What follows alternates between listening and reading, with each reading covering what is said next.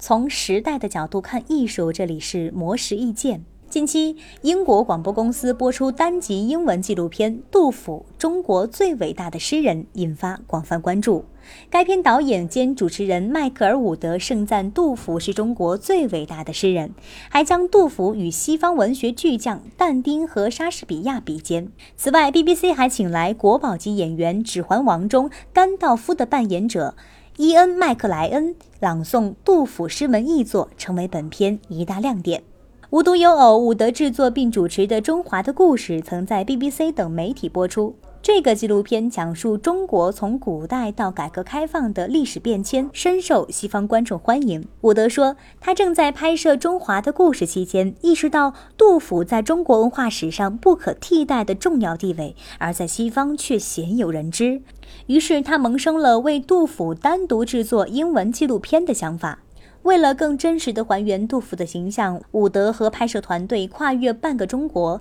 从河南巩义出发，沿着杜甫生前足迹重走西安、成都、重庆、长沙等地，以西方人的视角和叙事方式，追溯中国诗圣漂泊动荡、忧国忧民的一生。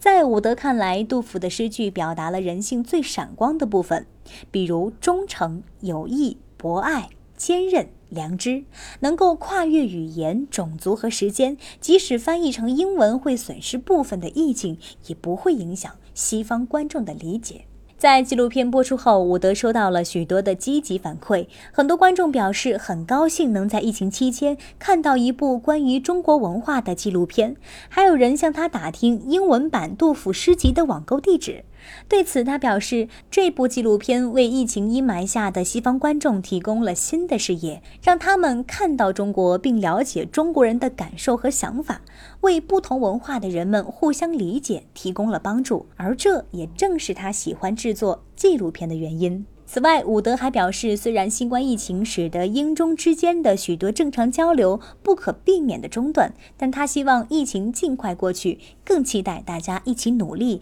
搭建文化桥梁，共同消除偏见。